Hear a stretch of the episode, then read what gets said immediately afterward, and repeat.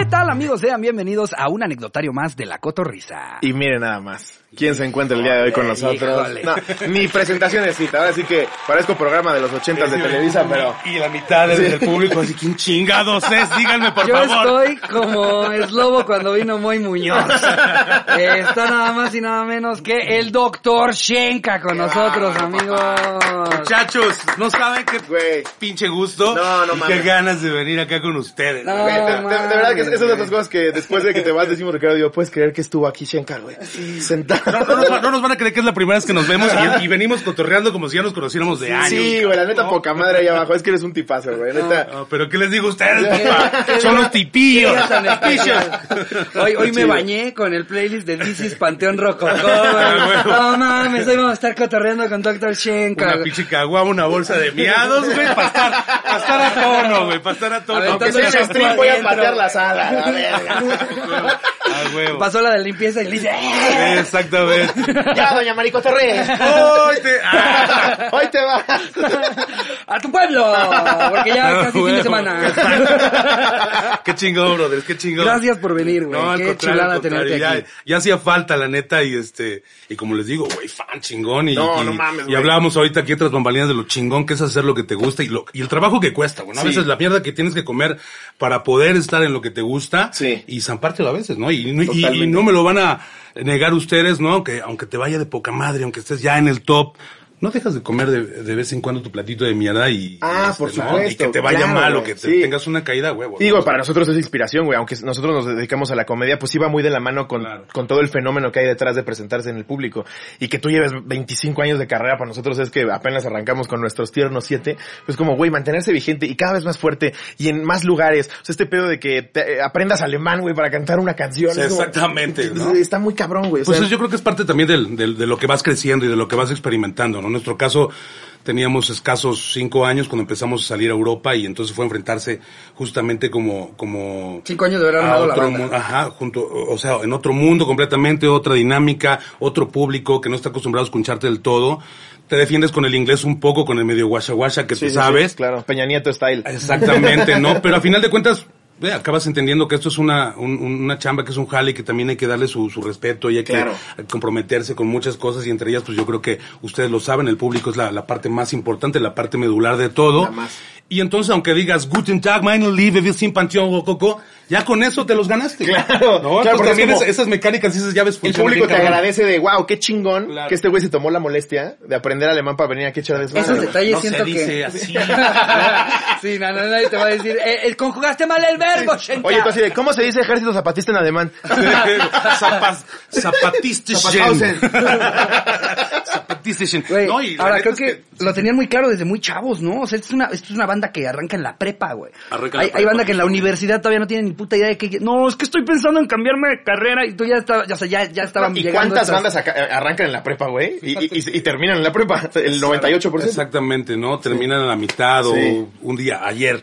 La neta es que esa parte creo que es eh, bien chida, ¿no? Que mis compañeros y yo hemos sabido como también entender el proceso. O sea, cinco años, seis años que fueron un proceso como de conocernos, de compenetrarnos y todo, Claro. pero cuando llegó a la parte ya de decir, bueno, cabrón, esto ya está funcionando, esto ya nos está empezando a, a exigir, ya empezamos a dejar la escuela, este, pues un poco descuidada por esta Claro. parte, o a veces descuidamos esto por estar en la escuela, Ajá. ¿qué hacemos? Claro. ¿no? Y en este caso, porque somos un chingo, somos la mitad de la banda del recodo, güey, entonces, en un sentido, Que Paviático está de huevo. o sea, empezamos, empezamos a preguntar qué pedo, ¿lo hacemos en serio? Y apenas terminamos ayer, güey, o sea. No mames. Es el, es el terror de los promotores. Ayer le pregunté al último así de, bueno, ¿cómo ven lo hacemos? ¿Lo tomamos en serio, güey? No, y que al principio sí te, te- me imagino que se, se vieron en esta polémica de cómo le decimos al gui- guitarrista que no vale verga, güey. Sí, solitos se abren, viejo, ¿eh? Los que ya no están solitos se abrieron. y- claro. Mm. Pero creo que esa parte, te digo, de, de, de- en tus primeros años, de poderte acoplar, de poder entender de qué se trata y luego realmente agarrarle el compromiso, cabrón. El compromiso, porque en este caso no nada más el compromiso, es- este cabrón me quiere emborrachar. no, nada, ¿no? más, no nada más el compromiso este contigo, sino con todos los de alrededor, cabrón, ¿no? Para poder de- hacer lo que, lo que quieres, para poder dedicarte a lo que haces. Y muchas veces me preguntan, ¿cuál es el mecanismo para lograrlo, mijo? El mecanismo para lograrlo es comprometerte contigo mismo, punto. Sí, güey, tal ¿no? Y- entender esto que platicamos acá tras bambalinas, que es el rollo de que a veces te co- toca comer mierda, güey, pues te la comes y ni modo, mira. Y lo que decíamos hace ratito, a, a veces la, la perseverancia se vuelve necedad, porque luego es, es, es, es muy fácil para alguien que afortunadamente ya estamos empezando a lograrlo, que te digan, es lobo, ¿y qué se necesita para hacer tal cosa? Pues es que igual es irresponsable de mi parte decir, sigue tus sueños, haz lo que quieres hacer, Claro. pero igual el güey ese no vale verga, claro. y ya vendió su casa en Cancún. Sí. y viene, Bueno, bueno, ya te hice caso, ¿qué ahora sigue? qué sigue.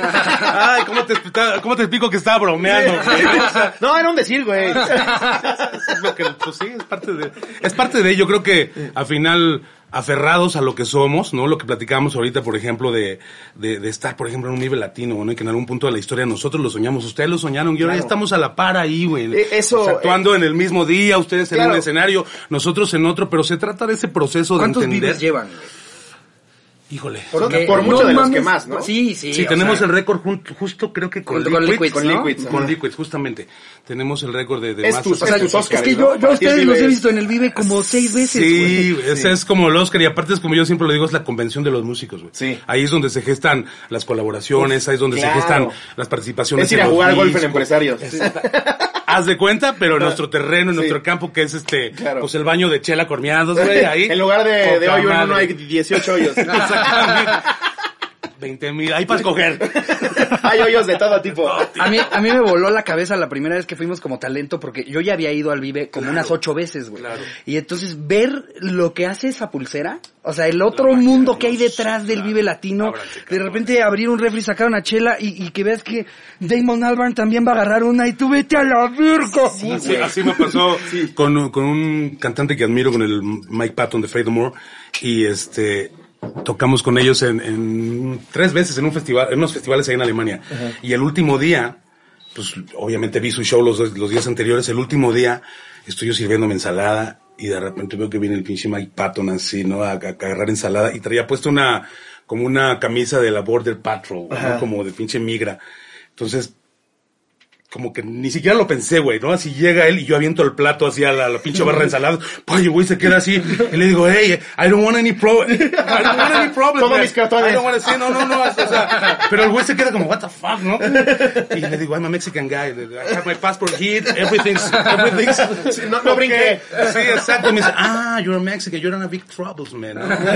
Y a partir de ahí tuvimos una plática muy chingona y, y son de las cosas que yo puedo agradecerle pues a esta, a esta profesión, ¿no? El hecho de poder entonces estar, por ejemplo, en un Vive Latino y conocer a, a ciertos entes, a ciertos personajes, poder cotorrear con ellos, poder entendernos de cierta manera en la parte de la música y en la parte como fan también, güey, ¿no? La neta. Es No, que es eso, porque no dejas de ser fan de otras bandas, güey. Ah, Pues también es chingoncísimo ir al Vive y no mames, también eh, eh, estoy compartiendo este headliner con tal güey o con tal banda y eso es increíble. Y que es banda que has visto antes, te digo que eso es lo que a mí me voló la cabeza. O sea, yo, hay, hay tres actos que he visto yo más de tres veces.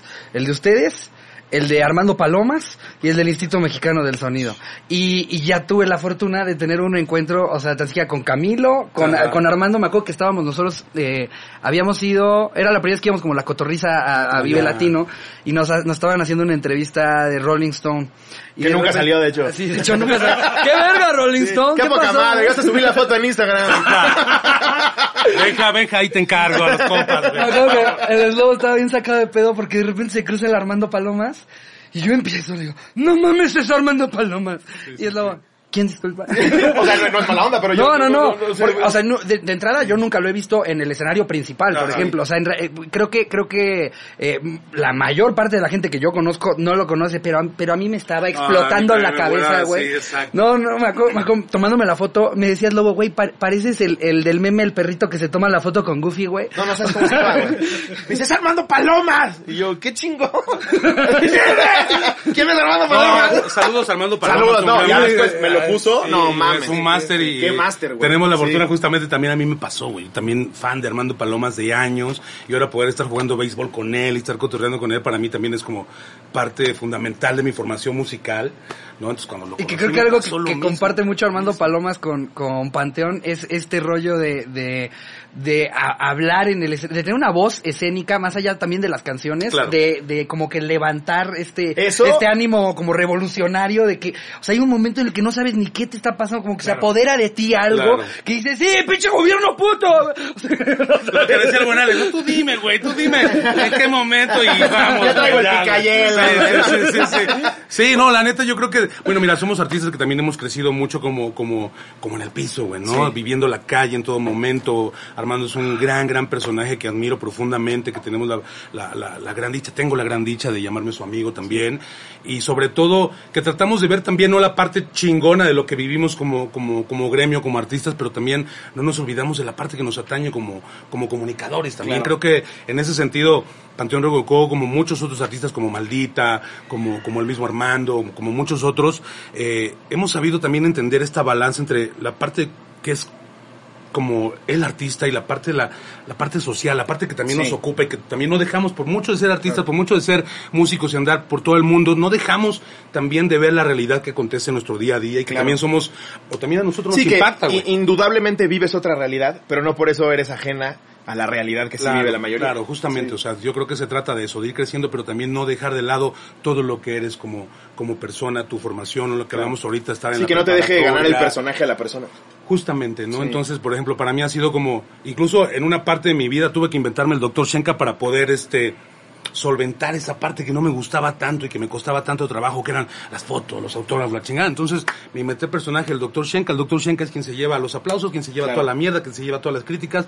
Luis Román Ibarra García llega a su casa a salvo, una siendo, maruchan. una maruchan con un chingo de valentía. Que la gente, la, la gente se confunde y en un McDonald's, ¡un médico! y, y voltean Y llega. contigo. ¿Qué está sucediendo? ¿Qué pasa? A ver, cuéntenme. necesito una canción. Oye, le dices, hoy te va.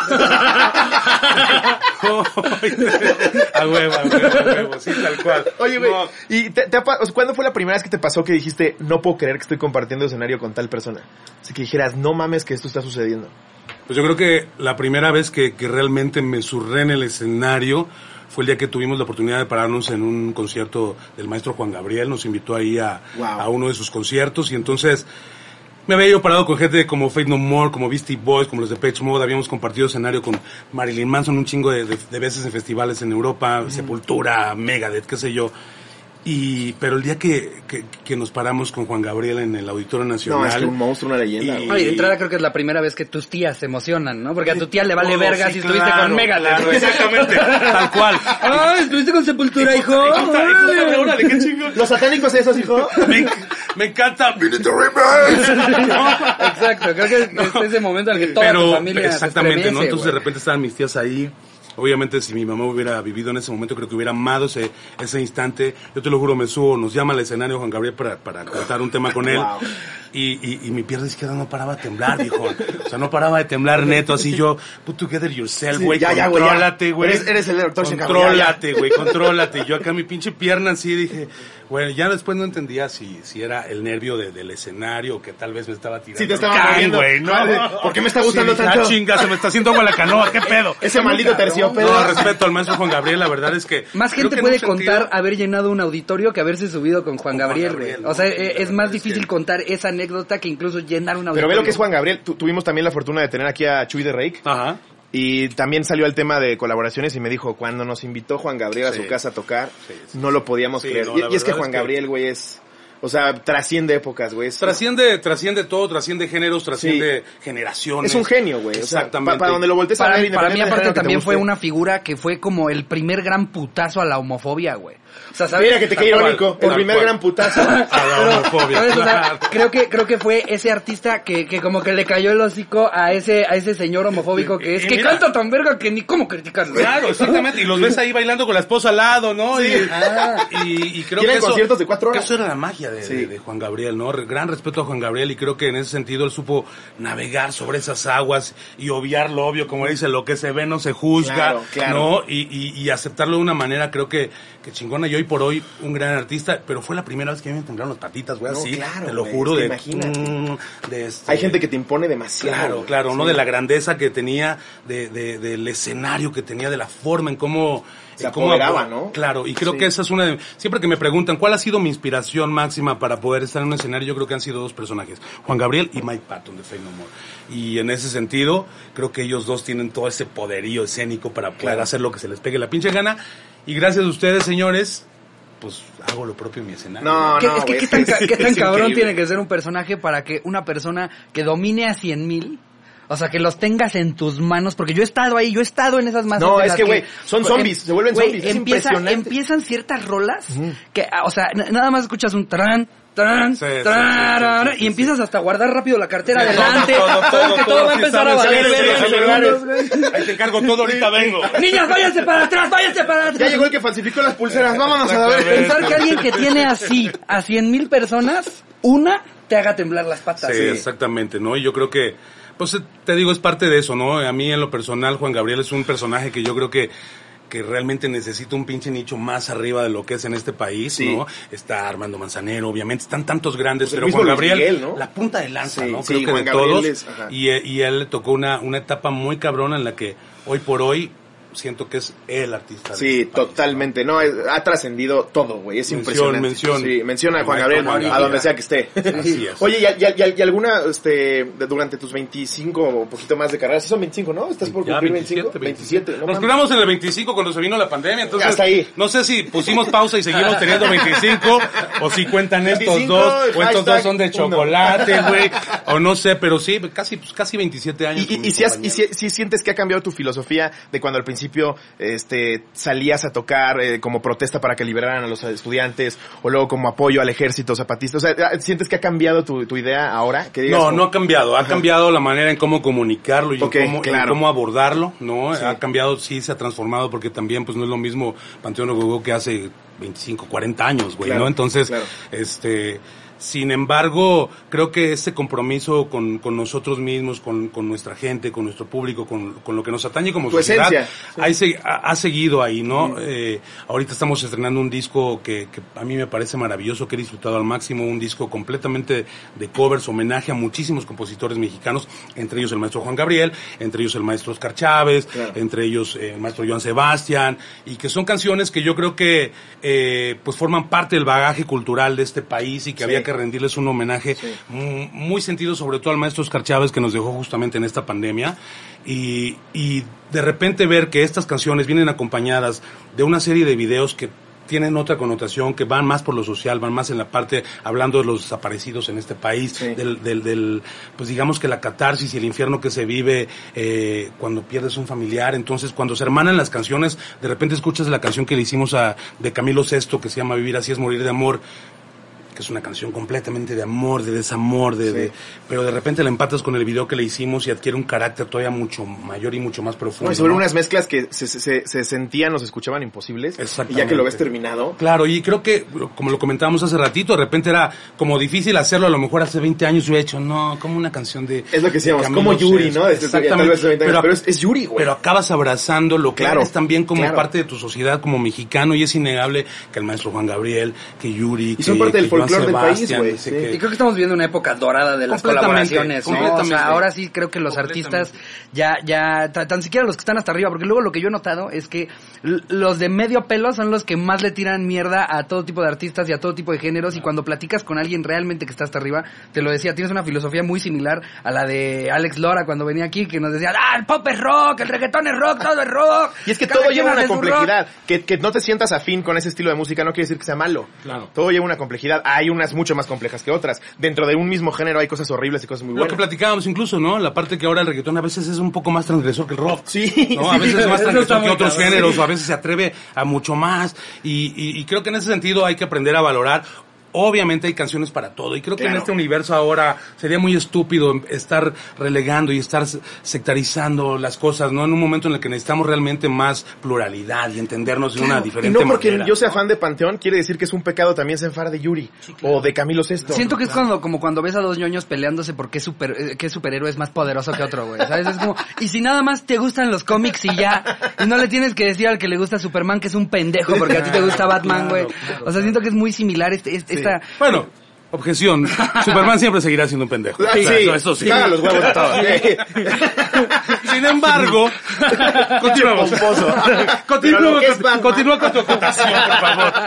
No, pero, pero, o sea, a, a lo que voy es este, o sea, cre- creo que realmente el, el, esta necesidad de, de hacer menos otras cosas porque te guste algo, es, es algo que ni siquiera comparten la, la gente de quienes son fans estas personas. Claro. Eso es lo que a mí me da risa, porque el caso del último disco de Metallica, todos los fans de Metallica estaban bien envergados y, empezaron a salir un chingo de memes de el fan de Metallica. Y así la cara toda pintada, el pelo hasta acá, y, ves- y dicen, el vocalista de Metallica, fuera de un Ross Dress for Less, en chanclas y shorts, güey.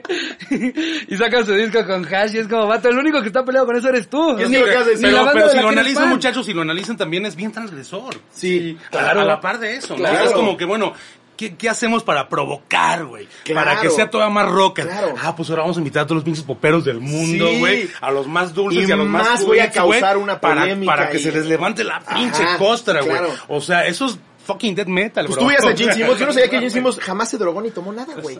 Y lo veías con la pinche lengua de fuera, güey, todo pintado, con una guitarra en fuego. Y el güey seguro nada más llegaba a jugar Nintendo a su casa. A veces incluso, me, me, em, y, y me incluye, a veces los, los pinches rockeros somos los más ñoños del planeta. Sí, sí, ¿no? sí, O sea, y ves de repente a, la, a, la, a los de banda, güey, a los de corridos acá. Eso sí le rockean, papá, esos son los rockers de veras, pinche fucking metal, ¿no? Llegan en un camión con 250 cabrones, güey, se bajan 600 groupies. No, son el terror de los promotores. cal atrás. O sea, cuando, cuando te dicen más viáticos, cuando te dicen más viáticos depende mucho de la banda de quién estés hablando, sí, güey. sí, sí, si se habla Panteón, güey. Si es Panteón, perdónenme, mis viáticos no me van a alcanzar. Voy, a, voy a acabar poniendo mi dinero. Justo. Y güey, en, al- en- en- en algún momento tú caíste en eso como artista de, ah, güey son pendejos. O sea, que, que te, que te nublaste por, yo traigo ahorita mi música y todo lo No, demás. padrino, no, creo que en ese chingón. sentido siempre es como, vive y deja vivir, güey, live and let die, o sea, ese- esa ha sido la filosofía de la banda, había veces, incluso muchas de, de las bandas con género nos tiraban, este, carrilla cuando, cuando empezamos ya como a firmar, es más, luego llegaban los, la- la- cuando empezamos ya a tener más masificación, digamos, que dimos ese brinco de la, de la alternatividad a- allá al, al- al mainstream, vamos a decirlo así, este, me acuerdo que nos parábamos en los pinches escenarios y la raza nos empezaba a gritar. A nosotros, inspector, que, ¡Oh, B7! ¡Oh, No es cierto. Simón. Simón. Cosa por lo cual tuve que ir al psicólogo, cabrones. O sea, ¿cómo les explico cómo fue digerir toda esa maraña de cosas, güey? ¿No? O sea, Oh, ves cierto. Este güey con una orquesta, güey, trompetista. es- yo vestido de luces y pinche acá, charol y acá, cabrón. con Shakira y todo. colada. Y ¿Y sí, qué haces güey. en ese momento, güey? Pues, pues no, te plantas, güey, te lo tragas también. ¿no? Yo creo que también nuestro público merece como ese respeto y, y también supo entender como toda esa transición, güey. ¿no? También creo que en un sentido como yo muchas veces lo manifestaba, güey, bueno, si vas a estar en un pinche medio eh, tan comercial como por ejemplo Televisa, güey, pues qué mejor que estés tú que Paulina Rubio, cabrón, ¿no? O sea, y decir algo un poquito más profundo. Buenas noches, MTV. Exacto, ¿no? Pero, pero en un sentido creo que al final eh, lo supimos como, como manejar bajar el balón y realmente mantener, te puedo asegurar que toda la banda siempre tiene los pies en la tierra, siempre estamos trabajando, pensando en qué hacer, pensando en nuestra música, nos dejamos de mamadas Claro. y del rollo de estar pensando qué hará fulano, qué hará sultano, qué hará este artista. Nosotros nos apegamos a lo nuestro y eso es lo que nos ha tenido pues prácticamente ya 20 No, y, y te tocó la época del, del 27 monopolio, del monopolio y el dedazo de, pues me imagino que también tocó de ir a siempre en domingo, ¿no? Es como, güey, necesito estar ahí con Ah, Raúl siempre en Velasco. domingo. Sí. Entendí Hacienda en domingo. No, siempre Yo, domingo. no, qué terror. Siempre domingo era, era el que dictaba Sí. quién era famoso y ¿Quién no. escuchaba? Nada más, güey. Y, y entonces, pues, obviamente empezó un depotismo ya de dedazo de Raúl Velasco y todo. Pero me imagino que chocabas con eso de, ¿cómo? Panteón en- en- con siempre en domingo. Pero también como ustedes, como banda emergente, también haber sido, güey, necesito estar ahí, ¿no? Pues en algún, fu- en en algún punto, fíjate que sí nos invitaban a muchos eh, programas y sí decíamos que no, decíamos no, gracias, este no, este tampoco. Siempre fuimos muy selectivos en ese sentido.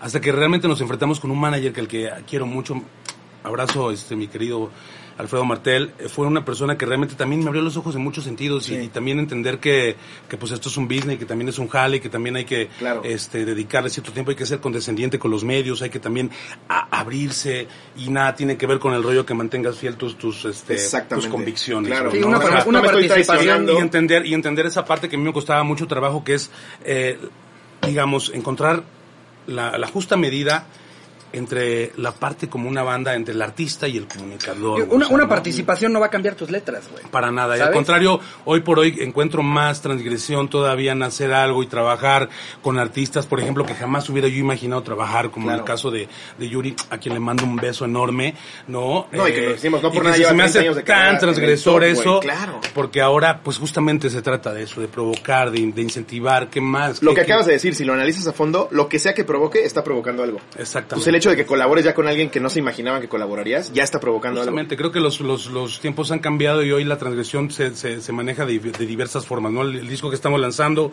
son canciones en homenaje, pero en un punto lo hermanamos con, con unos videos que realmente son tan provocadores y tan intensos que de verdad los van a hacer pensar, los van a hacer este, reflexionar sobre muchas cosas que también pasan en el país y que a veces perdidos en el TikTok y en las pinches redes y en todo eso eh, no nos damos cuenta y creo que no por el hecho de cerrar los ojos o voltear hacia otro lado dejan de pasar las cosas que pasan en Claro, nuestro y país. te tienes que transformar junto con la industria. Por, Por ejemplo, en los 80s y en los 90s era el álbum y ahora es el sencillo. Claro. O sea, ahorita va todo así, güey. Así, Tú sacas un sencillo y es el que pega, pero no necesariamente como Sí, tal el álbum. justo ahorita el disco que estamos promoviendo, que se llama Ofrenda, lanzamos el primer sencillo que es Vivir así es morir de amor, una canción de, del gran Camilo Sesto, y a los 15 días ya lanzamos Te vas a acordar de mí, que Claro, es un cover que así, a. Textex. Dice, espérate, güey, pues si todavía no, Déjame la todavía la otra no se asienta, güey, ¿no? O sea, ya apenas acabo de soltar el, el, este, el history de El esta, güey, y ya me estás pidiendo el otro, ¿no?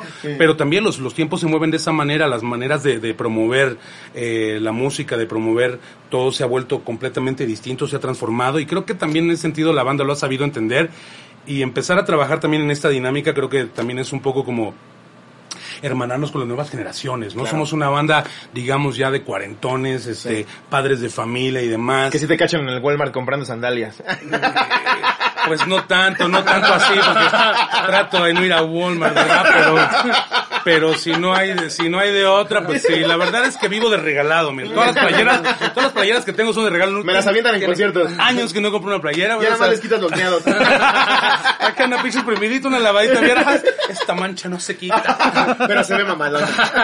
Oye, mi doc, y en una época tan, tan de interpretar, de colaborar, una colaboración de ensueño que tengan, o que tengas tú en particular. Híjole viejo, pues mira, yo creo que eh, una de las que yo hubiera soñado y que se me cumplió fue una colaboración con el maestro Juan Gabriel. Creo que esa ha sido como mi, mi, mi, mi pinche top of the tops. Eh, sin duda yo creo que otro artista que, que a mí me, me, con el que me encantaría tener como, como, pues como Marco Antonio Solís.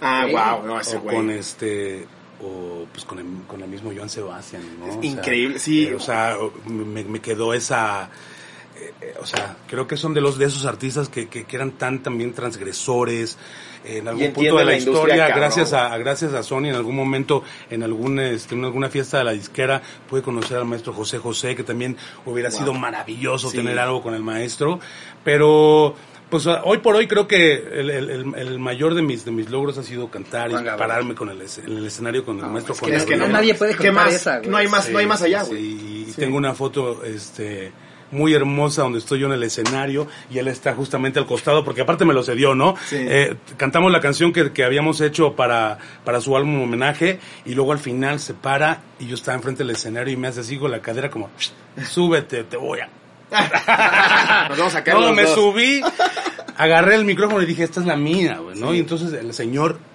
grande, tan grande como es, se hizo al lado del escenario, cabrón. me Eso dejó está- el escenario a mí y tengo una foto muy hermosa donde estoy cantando y él está aplaudiendo justamente al costado del escenario, cabrón. mirándome el culo, pero, pero bien. Pero estaba feliz. Eso es, amo. eso es de grandes, Es ¿no? o sea, cederle tu escenario a alguien más. Como, como alguna vez me acuerdo que, que no me acuerdo si fue como a- algo de MTV en lo que estaban Michael Jackson y Britney Spears. Que Britney Spears pues no cantaba pa ni verga, o sea, en realidad a comparación de un artista como lo era Michael Jackson. ¿no? Y ver como Michael y ver como Michael Jackson se hiciera a un lado o hasta él bajara un poco su tono para dejar también que luciera Eso, claro. ¿sabes dónde me di cuenta ahorita que mencionaste a Marco Antonio Solís? Eh, Miguel Bol se sacó como en el 2017, creo, su, su álbum acústico que grabó en, en MTV con puras colaboraciones con artistas. Y cuando llega Marco Antonio, que sin dudar que Luis que Miguel Bosé tiene una voz, tenía una voz increíble, ahorita ya pues igual y ya tiene sus rezagos por la edad. ya está más como de, ya por favor, como Patricio con efisema, ¿no? Yo lo que pienso.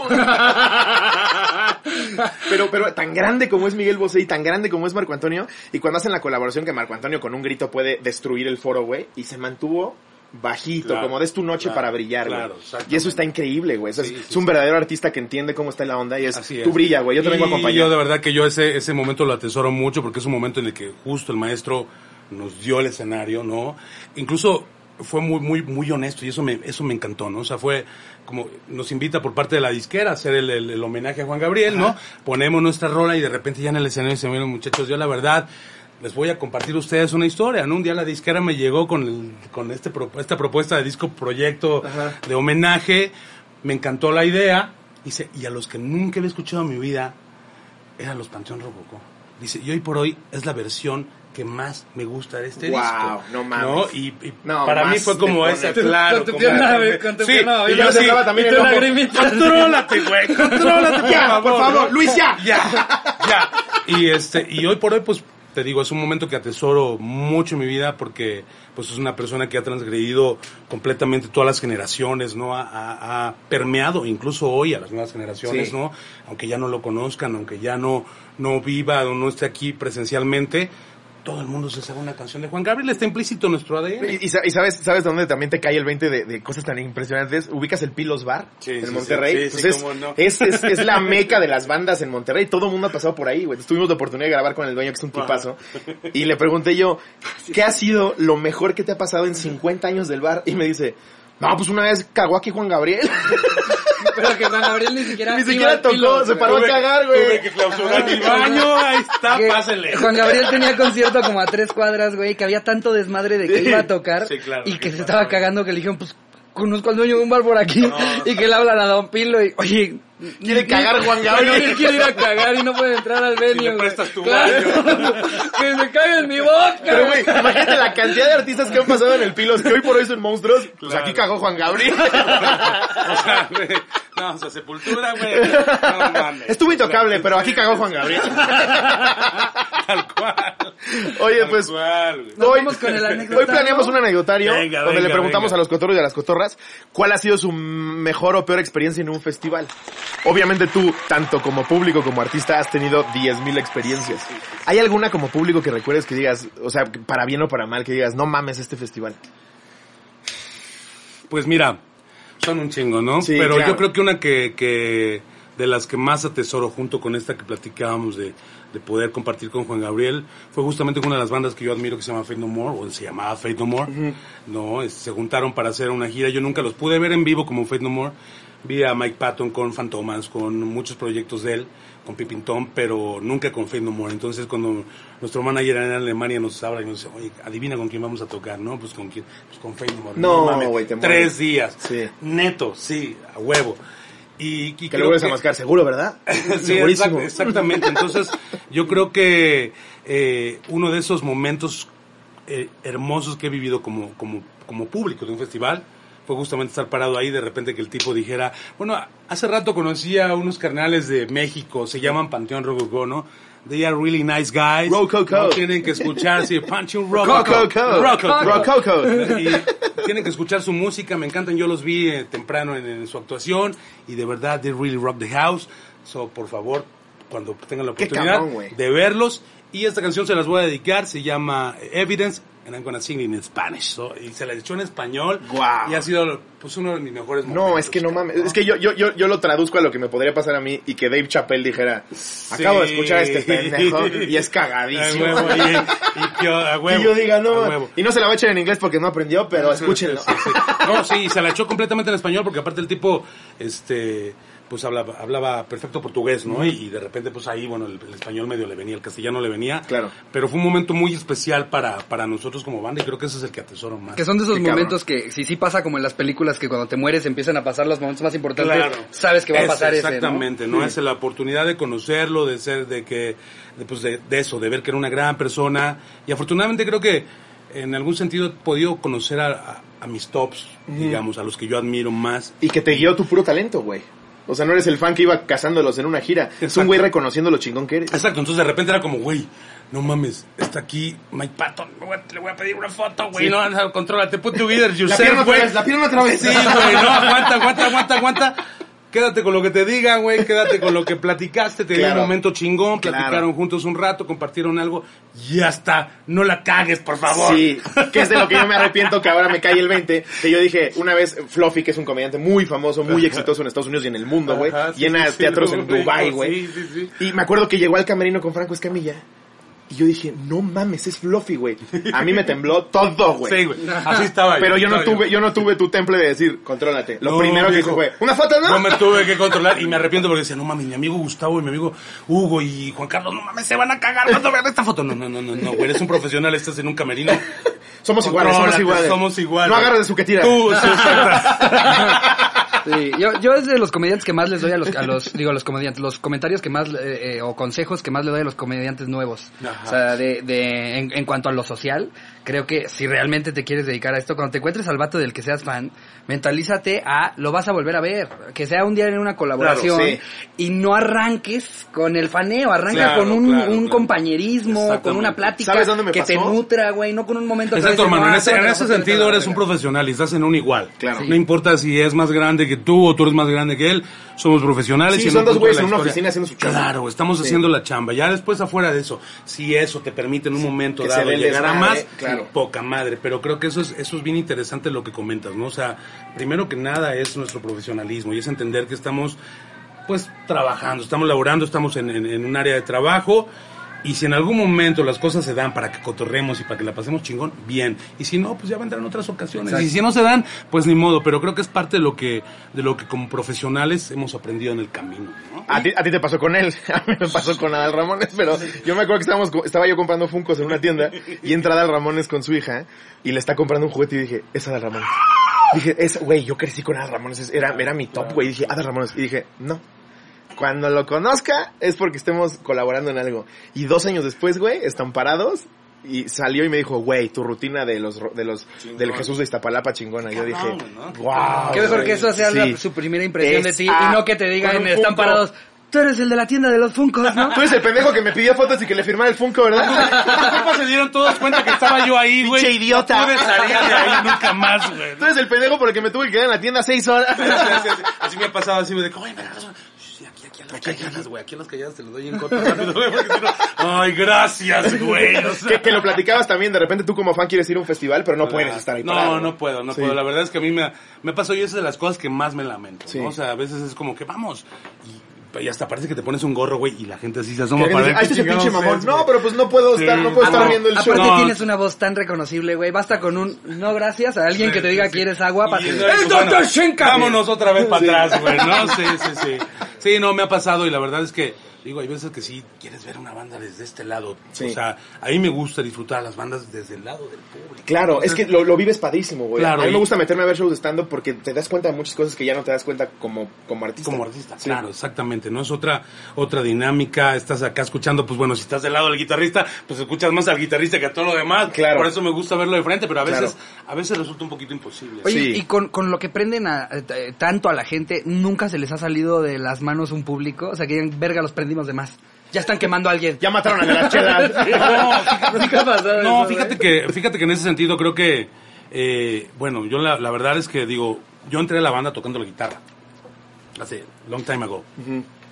Con el paso del tiempo, pues como nuestro vocalista, el que teníamos en ese entonces, fallaba mucho y a veces pues no llegaba a la tocada, entonces había que salir a hacer el quite.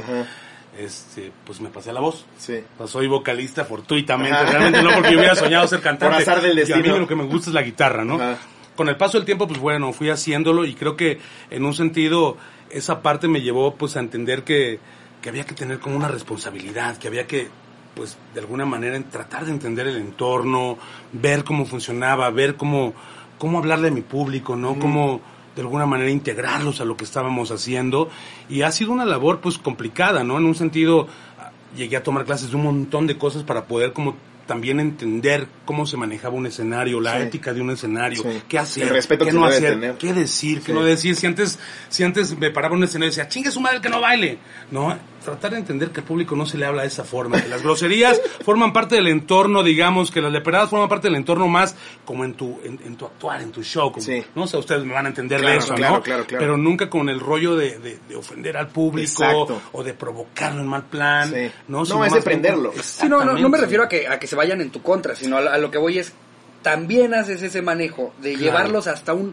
un límite catártico en el que estás... Sí, a mí me por ejemplo, ¿qué haces? Yo, por ejemplo, cuando llego a un- a un lugar, ¿no? A cualquier venue, sea un concierto de Panteón que nos abre una banda local, ¿no? O sea, un festival, eh, trato obviamente en mi, en, mi, en mi llamado, pues llego un poquito antes, me doy una vuelta a ver cómo está el público, si está muy apagado, si está muy prendido, está muy prendido, que les voy a decir para que se calmen, si está muy apagado, que les voy a decir para que se prendan, Ajá. un poco ver cómo lo está haciendo mi, mi compañero en ese momento, El que- el que está en ese momento en el escenario, ¿no? Tratar de vibrar un poquito cómo está la audiencia para poder entonces ver con qué voy a salir. Ya tenemos un setlist, digamos, preparado y Claro. todo, pero vamos. Pero en base ¿cómo a lo- eso vas jugando. lo- exactamente. Sí. Y de repente si hay una canción que se me ocurre que podemos tocar y que no se ensayó, este, pues la viento, ¿no? Dependiendo como como lo vaya yo viendo, de repente veo que esta canción a lo mejor no queda, vámonos a la siguiente. A la. Hay una comunicación muy, muy, Claro. muy constante con, con mis compañeros y sobre todo con el baterista, que es quien con el que le digo, güey, síguete con esta, súbele, Sí. bájale, más lento, más Sí, despacio, que ya está con síguete, miradas, te güey. das cuenta, ¿no? Sí, y Sí. ya es una comunicación muy hermosa, digo, después de veintitantos años,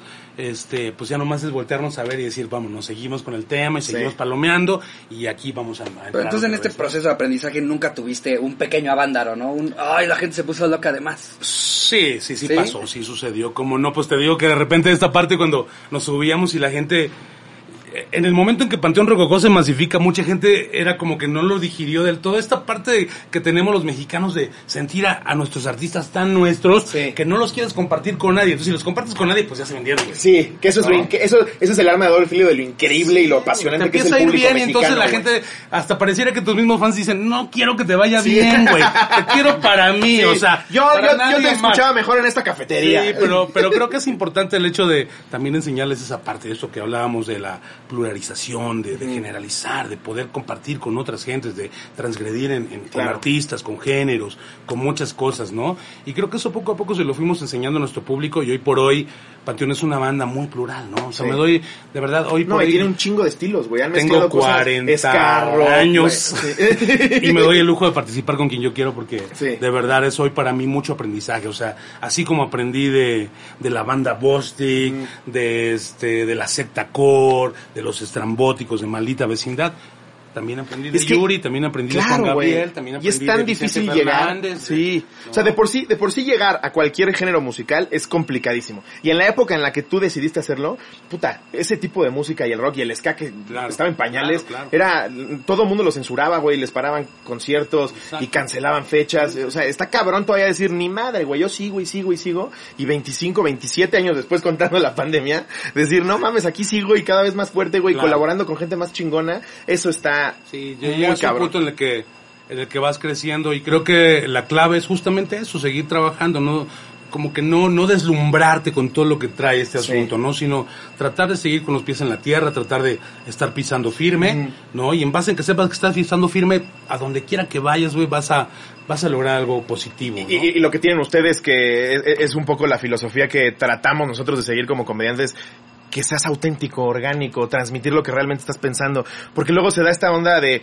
de artistas muy cuadrados, güey, muy herméticos, que todo el tiempo están cuidando sus palabras. Entonces, cualquier errorcito que cometas, Claro. ya no te lo perdonan. Claro, claro. Entonces, te- ya estás jugando a ser alguien que no eres. Claro. Y cuando eres auténtico en el escenario y lo demuestras y lo disfrutas, la gente lo disfruta con- contigo. Exactamente, ¿no? Y cuando ya entiendes la, la posibilidad de ser el artista y también ser el ser humano, entonces, por ejemplo, yo juego con ese con ese rollo, ¿no? Sí. En algún momento soy Dr. Shenka, en otro momento soy Luis Román, en Sí. otro momento soy Dr. Shenka, pero creo que en un sentido cuando lo aprendes ya a manejar y a saber discernir qué es el artista, qué eres tú, entonces creo que las cosas van, van, van Se, se van mejor. dando solas, güey. No, y eso, Sí, o sea, aprender a sí, manejarlo. eh, eh, o sea, Sobre yo, yo creo eso, que ¿no? eh, en particular en, en tus canciones este y tu género, eh, por eso preguntaba yo de si se te había salido de control, porque creo que despiertas muchas cosas que en otros géneros no.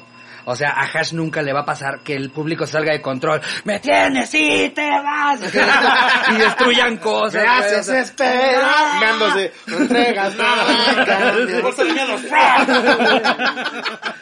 ¿Les parece si nos damos la primera del Venga. público? A ver cómo les Venga, va venga. con los festivales. Vale. Bring it on, bring it on. Eh, la primera, la primera es anónima, eh, la titula El Cacas. Esto sucedió en uno de los muchos festivales de una cerveza con nombre de pueblo mágico baja en 2018. Ah, cabrón. Eh, fuimos al festival, eh, en aquel entonces mi novio y yo, y todo iba increíble, mucha diversión, cantamos, bailamos y ya saben, todo lo que se hace en un festival. Ya era hora de que se andaba acabando, casi ni había gente porque ya nomás estaban los Ghetto Kids cerrando todo el show del festival. O sea, el güey Ya tuvo... el rey bien cabrón. O sea, el güey tuvo todo ese set para ir al baño y tomarse su tiempo. Salimos y me dice, aguántame, déjame ir a ver si no veo un taxi para irnos. Siéntate en esa banquita y pues sí.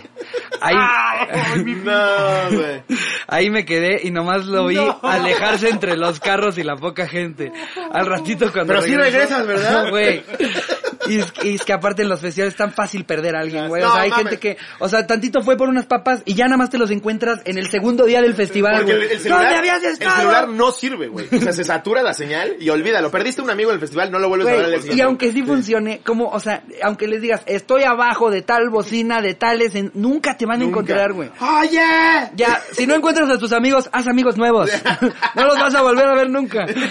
Eh, y pues sí, ahí me quedé y nomás lo vi alejarse entre los carros y la poca gente. Al ratito, cuando regresó, cuando regresó, se quedó algo retirado eh, y nos pidió Uber y me dijo, tú vete enfrente, pero casi gritándome ya del otro lado de la calle mientras yo me subía y se acercaba caminando un poco extraño. Ya entrando al Uber, bajo en chinga las ventanas queriendo disimular, pero apestaba horrible a popacita. Llegando a su casa a las pinches 3 de la mañana, se quiso meter a bañar en chinga antes de que yo entrara al cuarto, pero dejó una estela de olor a lo largo del Oh, camino de la entrada al cuarto. Digno de un festival. Sí, jamás le dije nada y jamás hablé de ese tema, pero obvio me bajó la peda y las ganas de que pasara más. Al poco tiempo terminamos por varios incidentes de malos olores. Ah, no, es este güey ya tenía un pedo Sí, en el fundillo. Si pasó más de una vez ya. Pinche libro, mija, eh. Un canal te lo va a comprar en corto. Ahí termina. Eh, sí, ahí termina nada más. Su novio se cagó en el Pinche festival. libro, su pinche libro. No, la ida, al baño, la ida al baño en un festival es, o sea, yo creo que sí, no. Mira, yo ahí la verdad es que sí agradezco ser artista y en un sentido poder ir un... Pero también, a mí, a mí me han tocado camerinos, que son la, co- la Oh, bodega de la cocina, güey. sí, que me meo en una Sí, botella. señor. Sí. Sí, sí, que te Sí. tocan los outfits de la obra de teatro que estuvo, que va a estar al siguiente día temprano. literal. Y siempre la banda, la banda o la gente que entre a ese camerino, no te puedes aguantar las ganas de ponerte el saco del principito, ¿no? Y que tú estás, tú estás al lado del güey que está friendo las El alitas. Con ustedes, es lobo, y tú abajo así de la freidora.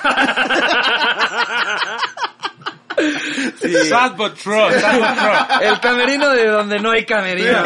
Es muy, es muy cagado ver cómo los lugares resuelven, ¿no? Claro, o sea, cuando claro. le dices, es que sí necesitamos Pero un mira, espacio en al el que final de estemos los cuentas, ocho. siéntanse orgullosos porque también los presidentes andan por ahí. Sí. Y salen por ahí, güey. Por la pinche cocina, oliendo a pinche aceite ya de un chingo de Güey, si a Beethoven lo metieron por la cocina cuando presentó la novena sinfonía, que yo no esté al lado de. Claro, güey. Por supuesto. A ver, esta la manda Víctor Fernández. ¿Qué oña, qué oña, cotorros? Está larga, pero considero que vale la pena. A ver si es cierto. A ver. Primero que nada, buenas tardes. Buenas tardes. Ahí por el 2017 fui al IDC con un amigo y su ahora exnovia. Y al IDC, papá. Sí, güey. Que, que ahí sí la, la droga se pone fuerte. ¿eh? que por cierto es cotorro. Saludos, Alexander. Para no pagar el estacionamiento, en el autódromo y según este güey, para salir más rápido, dejamos el coche estacionado en una casa, cerca del autódromo. La gente renta sus cocheras. Claro, igual que en la Azteca. Sí, claro. Al principio todo iba muy cool. Siempre he sido relativamente tímido para ligar y la novia de mi compa la estaba haciendo de mi wing girl en gran parte para que no estuviera chingándolos. Que siempre que dejas el coche en la Azteca te queda la duda de si se lo diste a un ratero. Ese güey que se está moneando me dijo que aquí me lo cuida. Y se te olvida un rato, hasta que de repente es el medio tiempo del partido y dices, verga, sí. Ay, no, no hubiera pedido un boleto o algo. güey. Bueno, viejo, yo como le voy a los Pumas, yo güey, hace uy, ahí está seguro y no tengo ningún pedo de esos, ¿eh? Yo, yo me acuerdo que una vez fuimos, fuimos a circunvalación porque mi papá compraba mucha ropa ahí en Eje Central. Ajá. Y dejamos el coche con un señor que nos lo cuidaba en lo que era un parque público, güey. Entonces dije a mi papá, ¿seguro que se lo vas a ceder a ese güey que hace dos minutos estaba moneando? Sí, sí, sí, aquí es así. Regresamos, güey, no había nada. No. Y dijimos, dijimos, no mames, no mames, el coche, el coche, el coche. Y le preguntamos al güey, ah, ahorita lo traen. Güey, media hora, una hora. Y dice mi papá, no mames. Entonces a mi papá se le prende el foco y dice, voy a seguir al siguiente coche que reciban, güey. Entonces lo, lo, lo, lo seguimos, estaba como a tres calles, metido en un terreno, y ahí estaba dos cabrones, güey, chingándose unos hot dogs con el estéreo a todo volumen, echados para atrás. Pero ya lo ves ahí y dices, aunque se hubieran zurrado, güey, ya me regresaron el coche. Entonces ya siempre te queda la espina de, ok, aquí me lo cuidas tú, ¿verdad? Sí, si no me navajé así, Dale cuídamelo. un rato, dale una vuelta, salta alguien y ahorita, ya cuando salga del concierto ya te lo con mis tapones. La verdad es que cuando vayan al autódromo, al Foro Sol o así, nada, como irte en metro, te paras en velódromo, estás ahí enfrente y ya te despreocupas de si llevaste coche o no llevaste 100%. coche o la verga. Es lo más fácil, la neta. O si eres Bon Jovi y llegas en helicóptero. ¿no? Pues si tienes, si, si tienen la oportunidad, pues a huevo. Y si no, quédense ahí en el pinche Samur que está ahí en Xola y esquina con... ¿Has llegado en este- helicóptero? No, nunca. ¿No?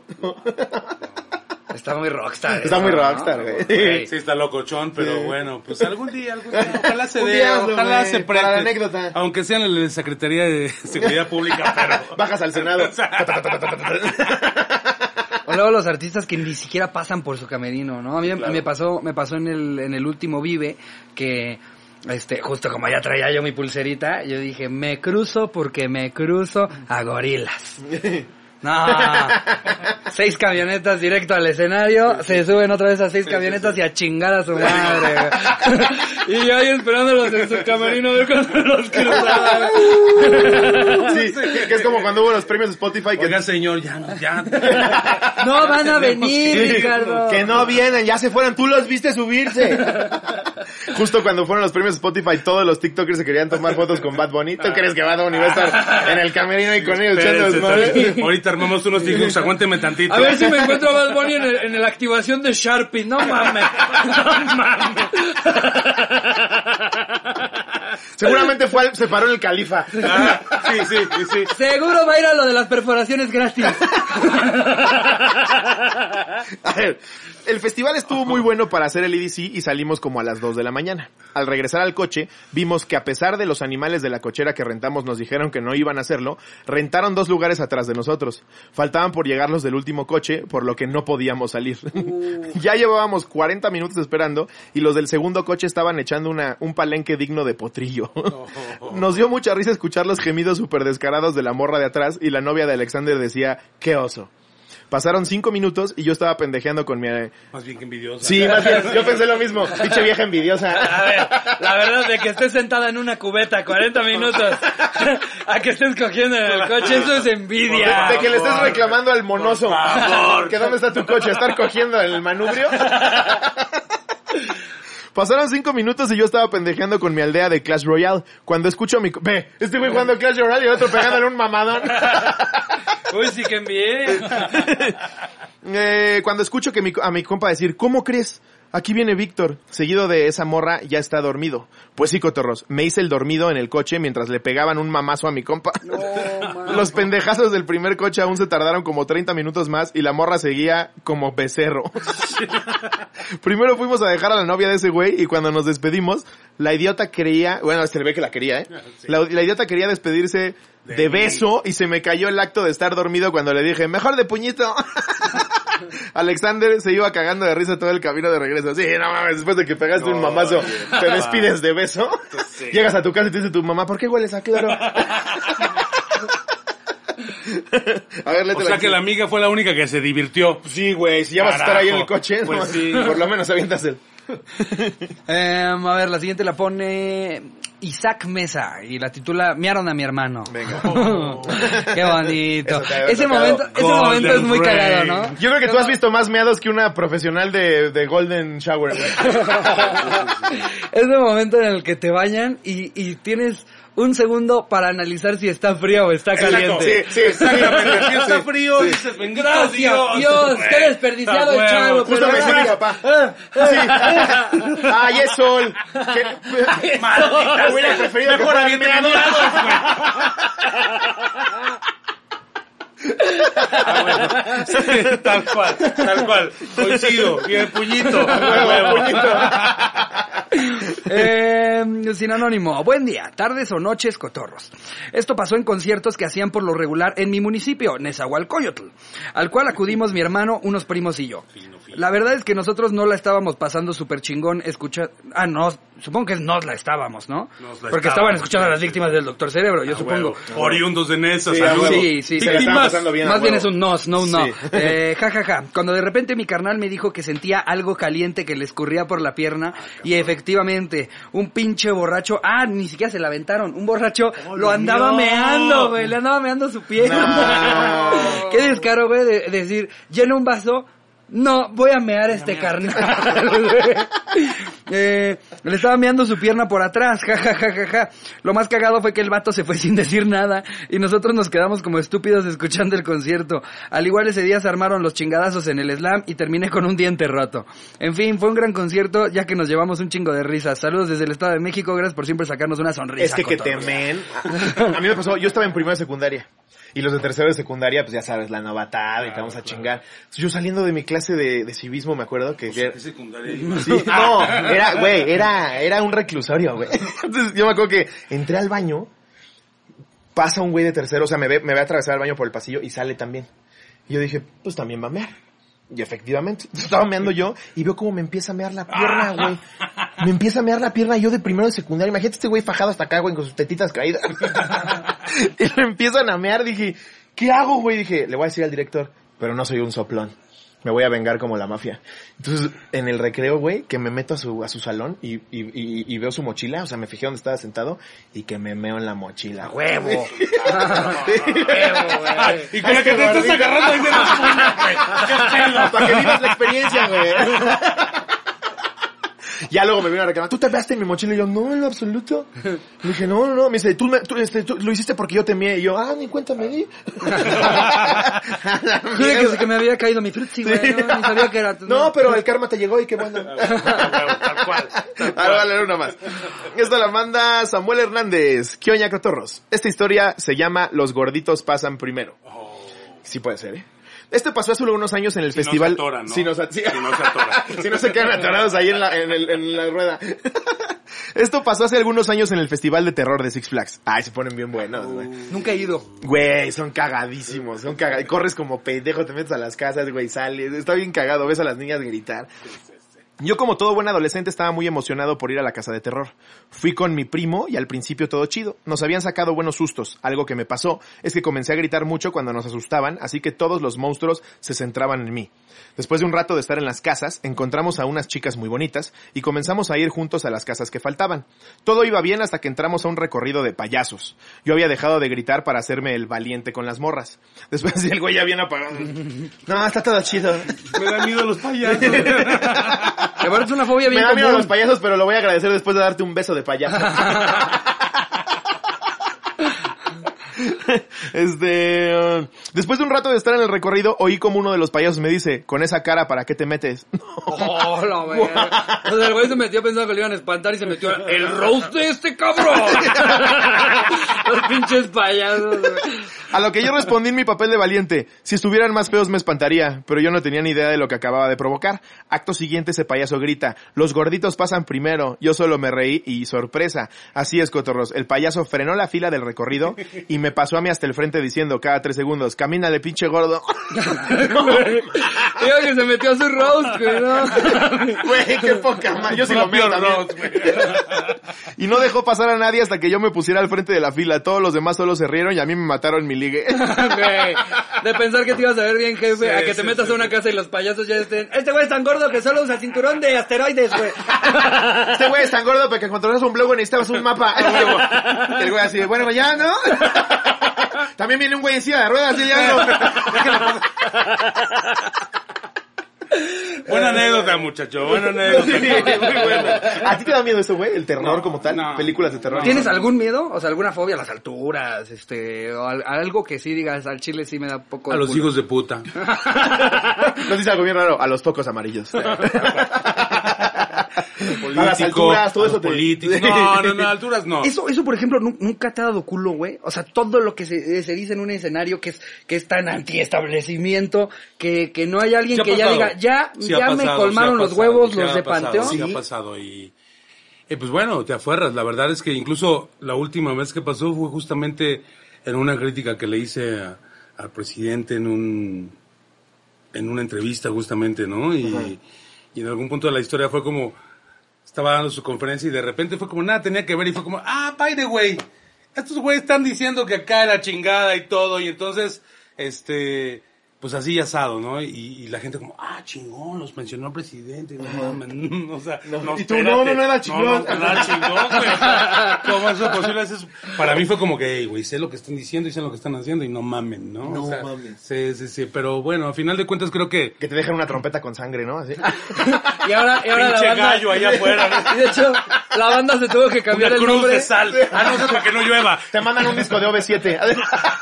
La, Ya sé quién eres. la banda se tuvo que cambiar el nombre a Panteón Bienestar. Panteón La Alegría. Saludos, transformación.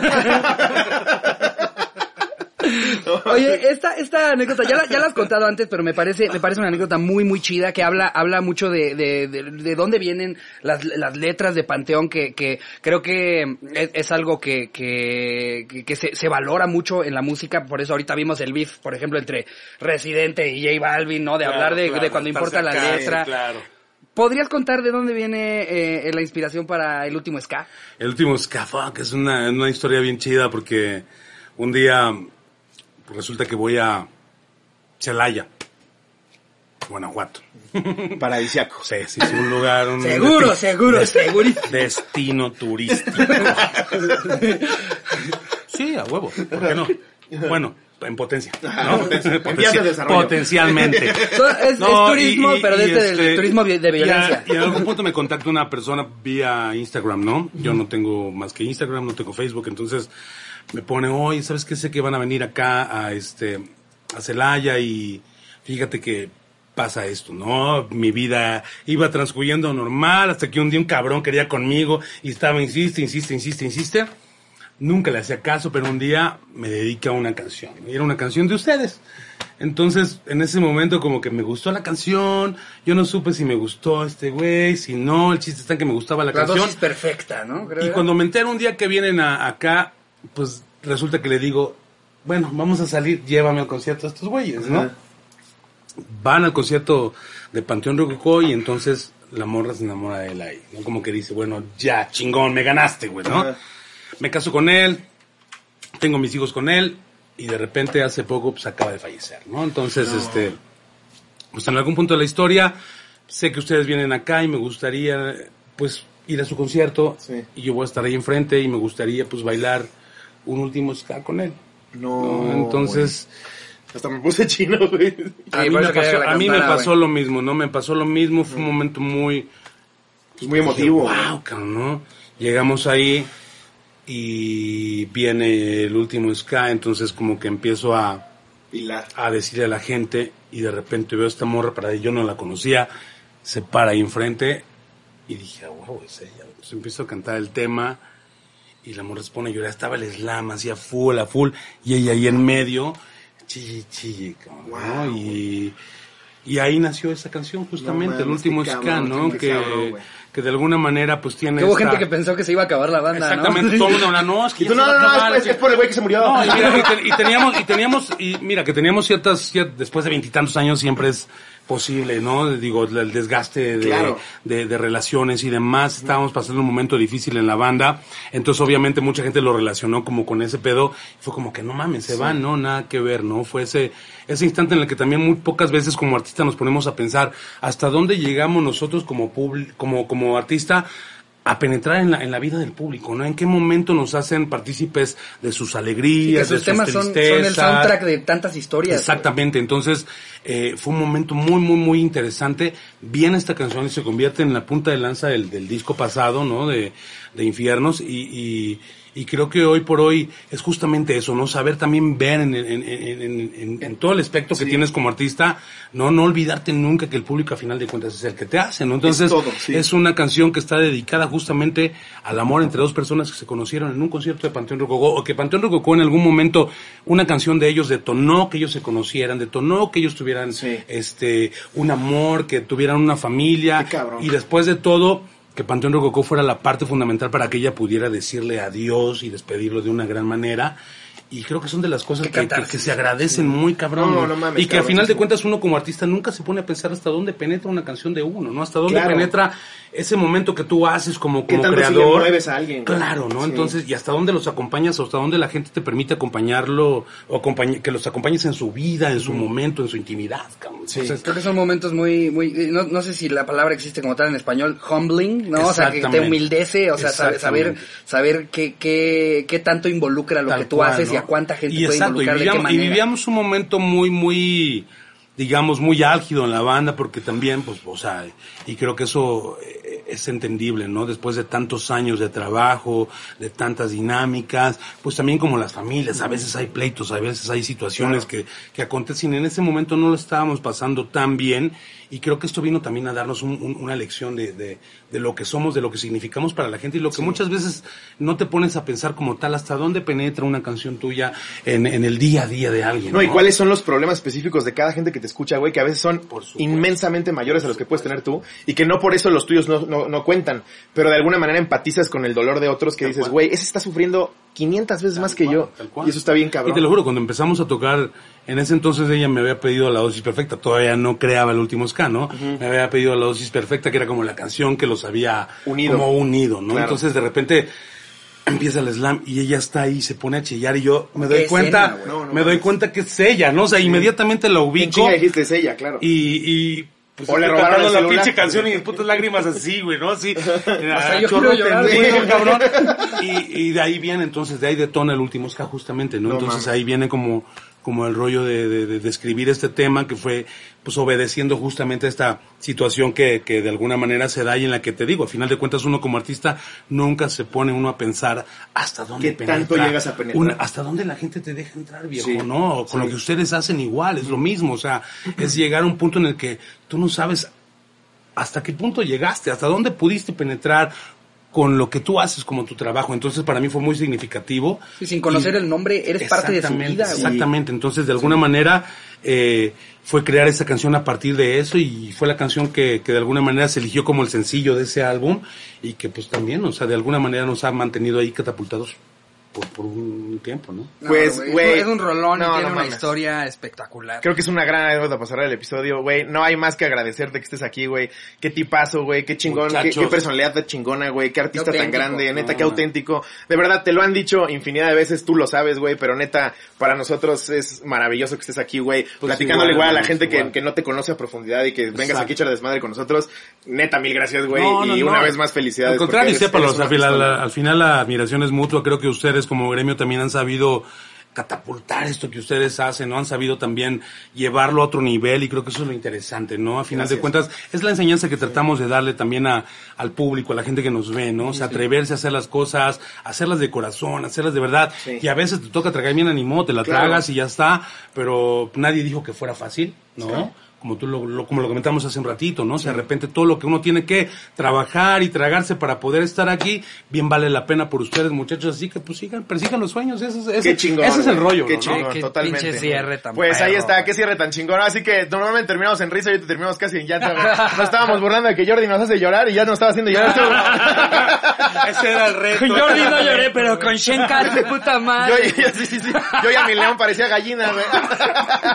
Pues muchas gracias, de verdad. Se les Te lo agradecemos mucho. Esta es tu casa para cuando quieras lo- de lo que sea de ayuda, güey. Aquí, aquí andamos y muchísimas gracias. Esperen los sencillos del nuevo disco. Exactamente, Sí. el disco se llama Ofrenda y justamente es una ofrenda para todos nuestros autores latinoamericanos. Vienen canciones de Joan Sebastián, vienen canciones de Pau, de Pau Donés, de Juan Gabriel, Camilo Sesto. de Camilo Sesto, este Armando Manzanero. O sea, hay un cúmulo de cosas que hemos preparado justo con unos videos muy interesantes que justamente les van a hacer pensar y van a hacer también trabajar un poquito la onda de cómo estamos viviendo en México en estos días. Enhorabuena, Pues güey. poca verdad, tu- madre. Tu, trabajo es Qué chingón. Gracias, Muchas gracias. gracias. Pues cotorros, cotorras, eh, seguramente se la pasaron increíble. Espero que se la hayan pasado increíble. Les mandamos muchos abrazos, muchos besos. Nos vemos el miércoles y regálenos ahí el like y la suscripción. Es gratis, no, Sí. no se ándenle. Comenten si estuvo chingón o no. Sí.